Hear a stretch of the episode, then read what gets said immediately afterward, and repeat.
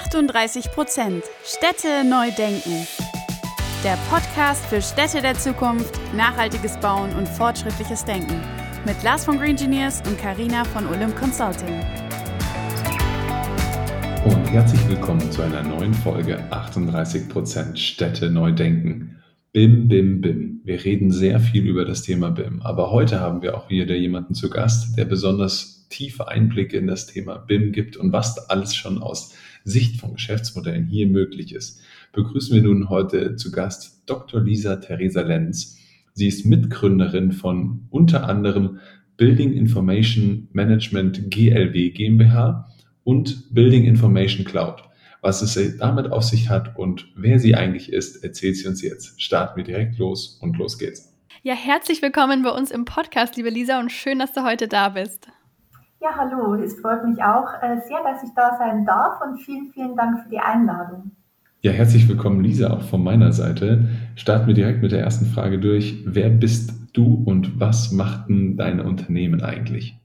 Genau, gerne. Mein Name ist Lisa Lenz. Genau, ich äh, komme aus Neumarkt in der Oberpfalz. Ich bin Bauingenieurin und äh, genau habe äh, ja seinerzeit mal Nürnberg studiert mit, mit der baubetrieblichen Vertiefung und mich dann in der Bauindustrie ein bisschen rumgetrieben. Heißt, äh, ich war in der Kalkulation unterwegs, habe mich da schon äh, ja relativ früh mit dem Thema BIM und Nachhaltigkeit auseinandergesetzt. Und das hat sich jetzt auch ja in meine zwei Startups so ein bisschen äh, ja mit rein entwickelt, würde ich sagen, weil das so meine zwei Leidenschaften sind, Thema Digitalisierung, aber auch das Thema Nachhaltigkeit an der Stelle, was ja ein großer Datenkampf ist äh, mit zu betrachten. Das heißt zum einen mit der Building Information Management GLW GmbH. Das ist mein erstes Startup, das wir 2020 gegründet haben. Machen wir ganz klassisch BIM-Beratung, also vom BIM-Management, Koordinationsleistungen natürlich, aber auch bis hin aber auch mit dem baubetrieblichen Fokus das Thema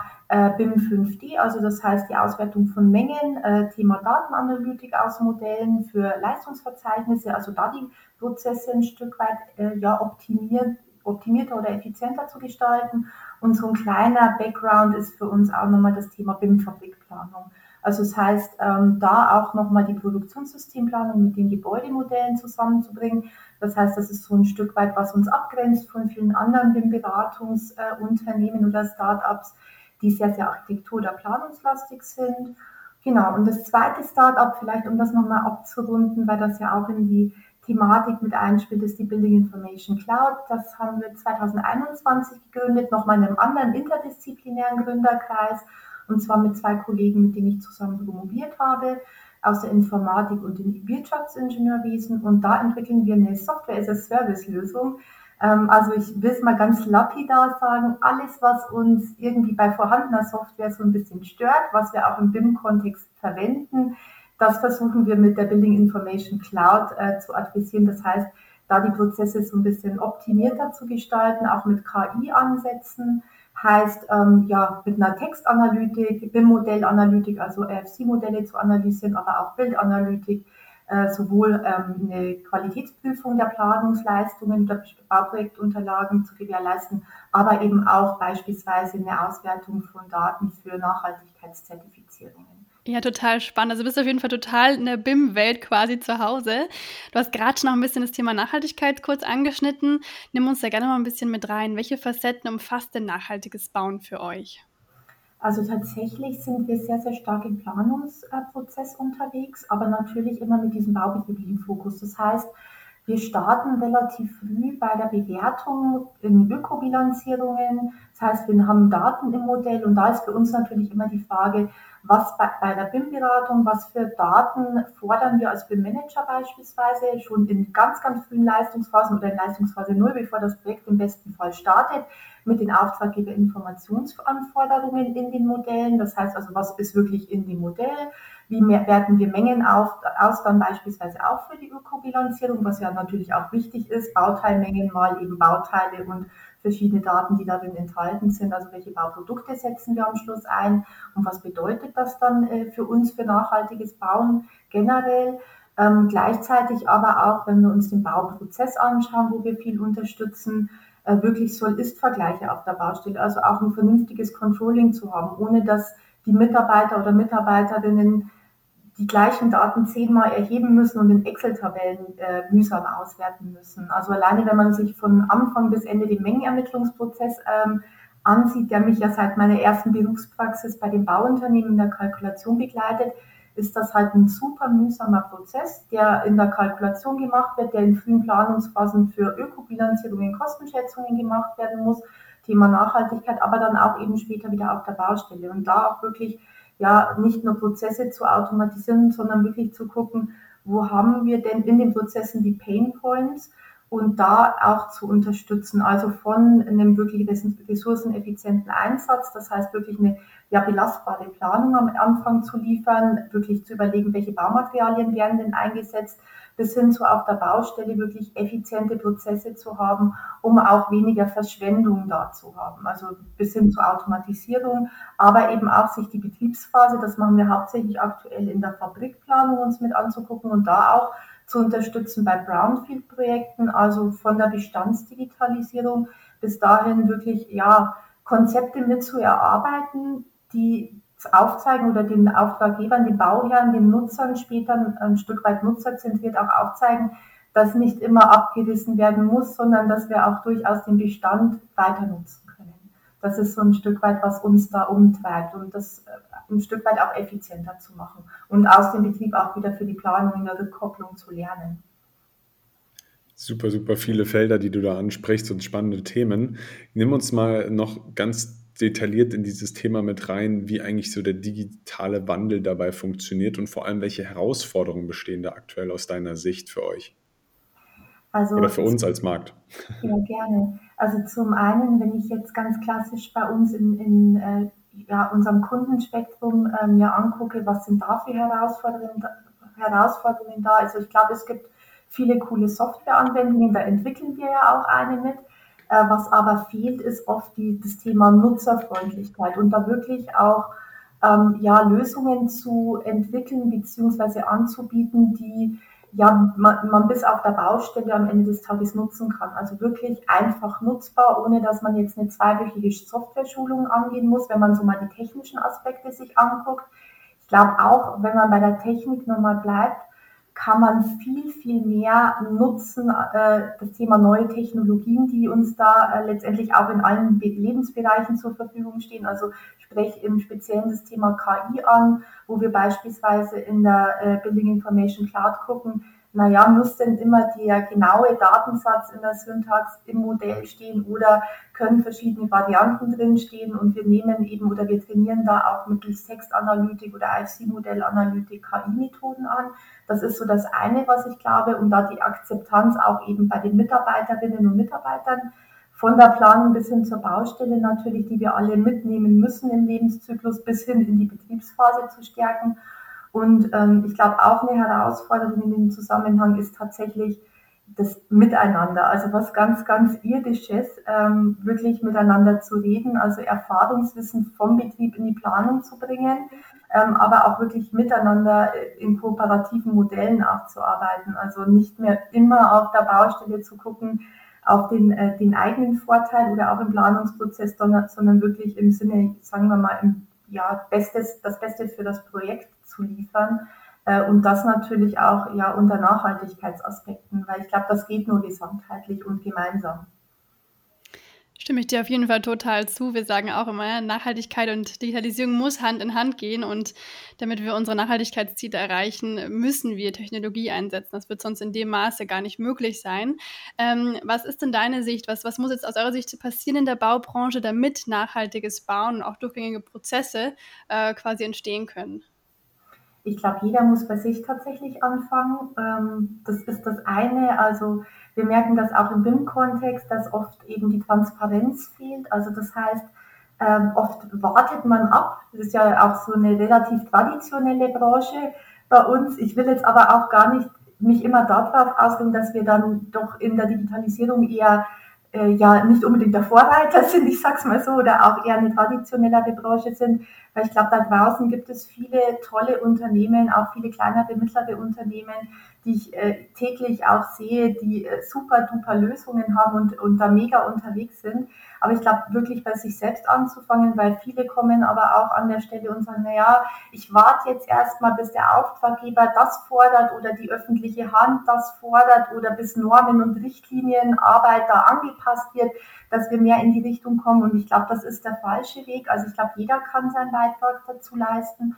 Und ich glaube auch, dass wir eben neben ja nutzerfreundlicher Software eine Übersicht brauchen, also wirklich ein Verständnis. Äh, Digitalisierung heißt ja auch eine effiziente Nutzung von Daten, äh, neben der Technik und menschlichen Faktoren oder Kompetenzanforderungen. Und ich glaube, wenn man verstanden hat, was Daten für einen Wert hat, haben und wie, ähm, ja, wie wir da wirklich effizienter werden können und wie wir auch ein effizientes Datenmanagement über den Lebenszyklus einsetzen können, vom Betrieb oder von der Planung bis hin zur Betriebsphase oder eben auch, wenn wir über Nachhaltigkeit nachdenken und dann doch rückbauen müssen, effiziente Revitalisierungs- oder Rückbaukonzepte, auch die Re Recyclingfähigkeit von Baustoffen.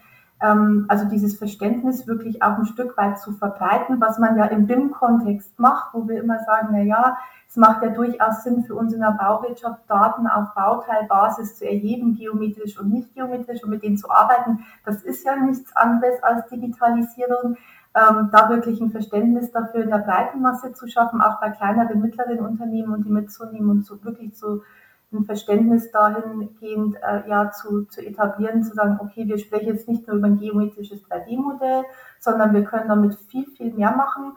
Was bedeutet eigentlich Datenanalytik und wo sind wirklich die Pain Points in den Prozessen bei den Einzelnen, so dass wirklich der Arbeitsalltag, auch wenn man in Richtung Fachkräftemangel denkt, der uns ja auch tagtäglich begegnet, äh, immer wieder auf die Füße fällt. Also das heißt, da an der Stelle wirklich was besser zu machen, ohne mit der Kanone oft auch auf Spatzen zu schießen und äh, dann wirklich on the long run erst äh, Gewinne zu erzielen. Also ich glaube, da gibt es viele tolle Konzepte und viel zu wenig Durchdringung am Markt, viel zu wenig äh, Präsenz am Markt. Und ich glaube, auch da kann man äh, von der Verbandsarbeit über äh, verschiedenste Marketingaktivitäten ähm, wahrscheinlich noch sehr, sehr viel machen, dass da äh, ja eine breitere Zuhörerschaft einfach weiß, was möglich ist. Und durch den ganzen, äh, manchmal sieht man ja den Wald vor lauter Bäumen nicht, durch die, die ganzen Aktivitäten, die es rund um, äh, rund um ESG, EU-Taxonomie, Nachhaltigkeitszertifizierung und Ökobilanzierung eben gibt, ja. Jetzt hattest du auch schon angesprochen, welche Gewerke da alles so mit reinfließen und welche Rolle ihr da übernehmt. Was versteht ihr aber konkret dann unter diesem Thema BIM-Kultur, die ja das so von euch angesprochen wird? Ja, also BIM, äh, wir sagen auch immer statt Building Information Modeling, bitte immer gemeinsam tatsächlich oder miteinander vielmehr, äh, um das M wieder mitzunehmen. Ähm, also wir verstehen erstmal Datenmanagement Lebenszyklus basierend äh, oder über den gesamten Lebenszyklus darunter. Ähm, also es bringt uns nichts, wenn wir nur ein 3D-Modell haben. Es ist schon mal besser als nur, also keine vernünftige datenbasierte Planung. Ähm, aber wir brauchen wirklich den lebenszyklusbasierten Ansatz. Und wir merken in vielen Projekten, dass man aufgrund natürlich von verschiedenen Unternehmereinsatzformen und Vergabemodellen ja immer wieder einen Bruch hat zwischen Planung und Ausführung, äh, aber den größten aktuell meiner Meinung nach noch zwischen Ausführung und Betrieb und Planung und Betrieb und Ausführung. Also das heißt, die Betriebsphase, die wird oft gar nicht mitgedacht. In BIM-Anwendungsfällen oder Projektkultur geht da meistens mit, dass man sagt, BIM wollen wir, wir wollen S-Bildmodelle im FM später einsetzen, wo wir auch einen riesen CO2-Ausstoß leider haben bei Gebäuden äh, im Anteil. Aber gleichzeitig bezieht man die Projektbeteiligten aus der Betriebsphase viel zu spät ein oder die sind viel zu spät bekannt. Ähm, ich glaube, was wir in Richtung Kultur machen müssen, einfach von Anfang an alle miteinander an den Tisch zu bringen und wirklich nachhaltige Konzepte, Gesamtkonzepte zu haben. Und das gilt nicht nur für Greenfield, also für Neubauprojekte, wo man jetzt auf der grünen Wiese baut, sondern für mich auch wirklich für äh, den Gebäudebestand. Und ich glaube, auch da müssen wir viel mehr ähm, ja, miteinander reden. Ich glaube, das ist immer der Schlüssel. Die Daten, die sind da, die können wir effizient auswerten, die optimieren auch die Prozesse. Ähm, aber in, im Kontext der Projektkultur schaffen die eigentlich den größten Mehrwert mit, mit der Transparenz. Also wir sehen eben gleichzeitig, was passiert. Wir sehen, wo gibt es gegebenenfalls Schnittstellen, Schnittstellenproblematiken und vor allem, wenn man, wenn man es wieder in Richtung Nachhaltigkeit äh, oder auf die Nachhaltigkeit münzt, äh, wo wir über von Bauprodukten bis hin eben zu einer, ja, vielleicht am Anfang oberflächlicheren Bewertung sprechen oder Standortfaktoren oder ähnlichen, ähm, über einen riesen Datenkampf will ich es fast ein bisschen negativ äh, nennen, wo wir, glaube ich, auch einfach Unterstützung brauchen über, über Tools, über vernünftige Datenmanagementkonzepte, aber auch die Zusammenarbeit, um, um da wirklich äh, ja, Konzepte hinzukriegen, wo die Leute nicht mehr vor Angst haben, sondern wo man äh, wirklich auch da Transparenz für Nachhaltigkeit durch Daten schafft, heißt, ähm, ja, wir wissen, wenn wir Maßnahme X ergreifen für das Projekt oder Baustoff Y einsetzen, was es denn wirklich bringt, ohne dass wir nur in Anführungsstrichen, weil es auch toll, über mit ein Zertifikat am Schluss, äh, ob jetzt LEED, die GNB oder ähnliches für ein Gebäude sprechen, sondern wirklich einen Impact auf den CO2-Ausstoß oder weitere Nachhaltigkeitskriterien bis hin zum Material an, an Transport oder, oder äh, weitere Themen. Ja. Mhm, total interessant und ich stimme auf jeden Fall zu. Äh, Kommunikation ist ganz oft der Schlüssel. Ähm, trotzdem nochmal dazu vielleicht, ähm, gibt es denn hierfür dann konkrete Standards oder auch vielleicht eine Vision von euch, die ihr da anstrebt? Also wir überlegen ganz, ganz äh, detailliert, äh, wie machen wir das denn? Also sowohl in der Beratung als auch in der Softwareentwicklung. Wenn ich jetzt mal die Beratung äh, mir anschaue, dann ähm, ja, sind wir dabei, wirklich so ein erstes Konzept auch auszuarbeiten. Wie kann vielleicht so ein kompletter Geschäftsbereich in der Beratung aussehen? Äh, und uns natürlich an der einen oder anderen Stelle da auch aus, äh, von extern über Kooperationen Expertise dazuholen, weil ich glaube, es geht gar nicht darum, dass wir jetzt die Nachhaltigkeitsexperten werden. Wir müssen aber jemanden kennen, der es kann, also da wirklich auch Netzwerke aufzubauen. Ich glaube, auch das ist jetzt im Kontext Digitalisierung und Nachhaltigkeit, wo es ja wirklich viel, viel am Markt Bewegung ist. Also wenn man es vergleichen darf mit äh, so, da habe ich, hab ich mich erst kürzlich mit beschäftigt, Teambildungsphasen, Thema Forming, Storming, Norming und Performing, habe ich immer so ein bisschen das Gefühl, wir sind alle in so einem Storming-Prozess. Es gibt schon ein bisschen Norming dazu, aber wirklich die Leistung im Performing auf die Straße zu bringen, das fehlt uns noch ein bisschen. Und ich glaube, die ganzen coolen Ansätze zusammenzubringen in der Beratung auch, also wirklich ein Netzwerk an Beratern mit aufzubauen und sich die Kompetenzen mit reinzuholen, um wirklich auch zu sagen, naja, wir haben jetzt Bauprojekt XY, wir haben jetzt Neubau oder im Bauen im Bestand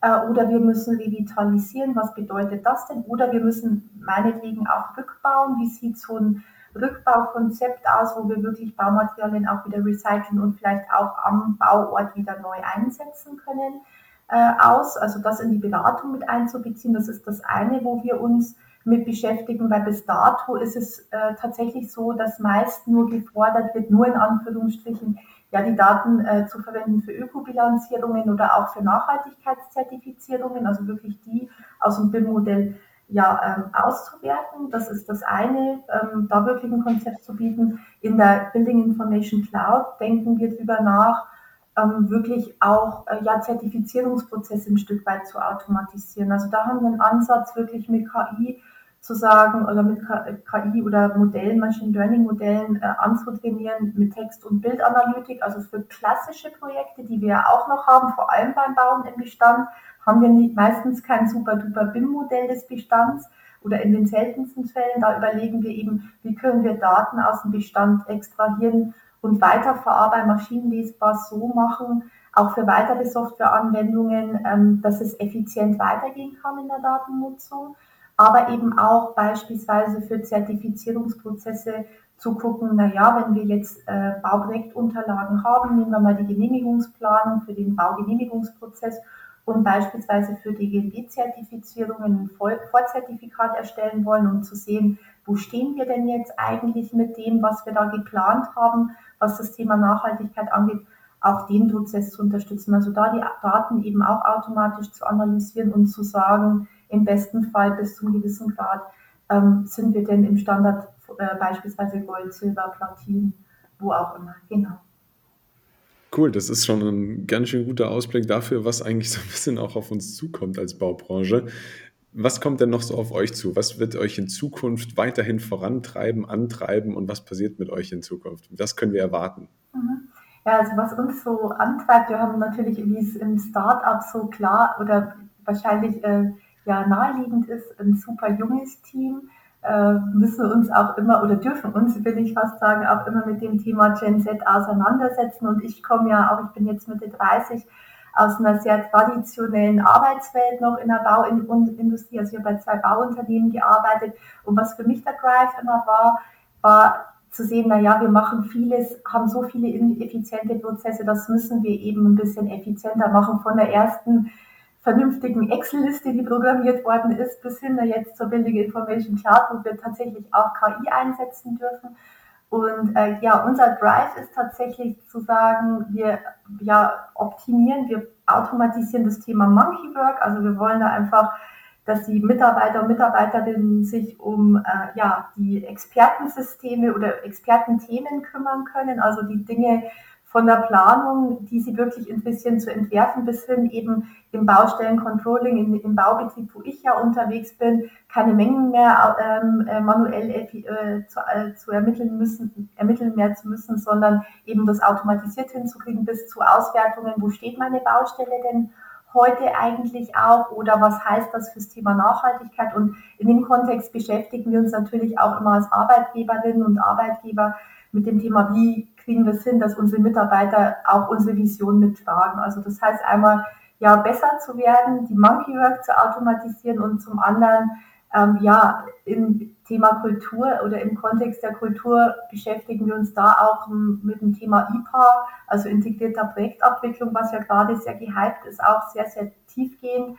Und ähm, was mir wichtig ist, weil ja die Bauwirtschaft neben schlecht in Digitalisierung, was ja viele sagen, wo ich immer glaube, ich glaube, wir sind auch schlecht in Marketing und Kommunikation. Also wir machen viele tolle Sachen und wir müssen das einfach nur mehr erzählen ähm, sind, ähm, da auch besser zu werden in Richtung eben der Projektkultur. Und ich glaube auch, dass wir viele junge Leute mehr für unsere Bauwirtschaft oder Baubranche begeistern können, wenn wir ja mehr miteinander arbeiten, weil wir coole Projekte umsetzen und ja auch ja unser, unsere Städte, unseren Lebensraum gestalten und dann richtig großen Impact haben. Nicht nur einen großen CO2-Impact, sondern auch einen großen Impact, glaube ich, auf unser, unseren Alltag, auf das Leben von unseren uns allen, ähm, da die Bauwirtschaft auch ein Stück weit halt eben durch diese Automatisierung der Prozesse und auch, ähm, auch die Aktivitäten, die wir da eben haben, ein Stück weit ja, wieder attraktiver für junge Leute zu machen, weil man sich dann eben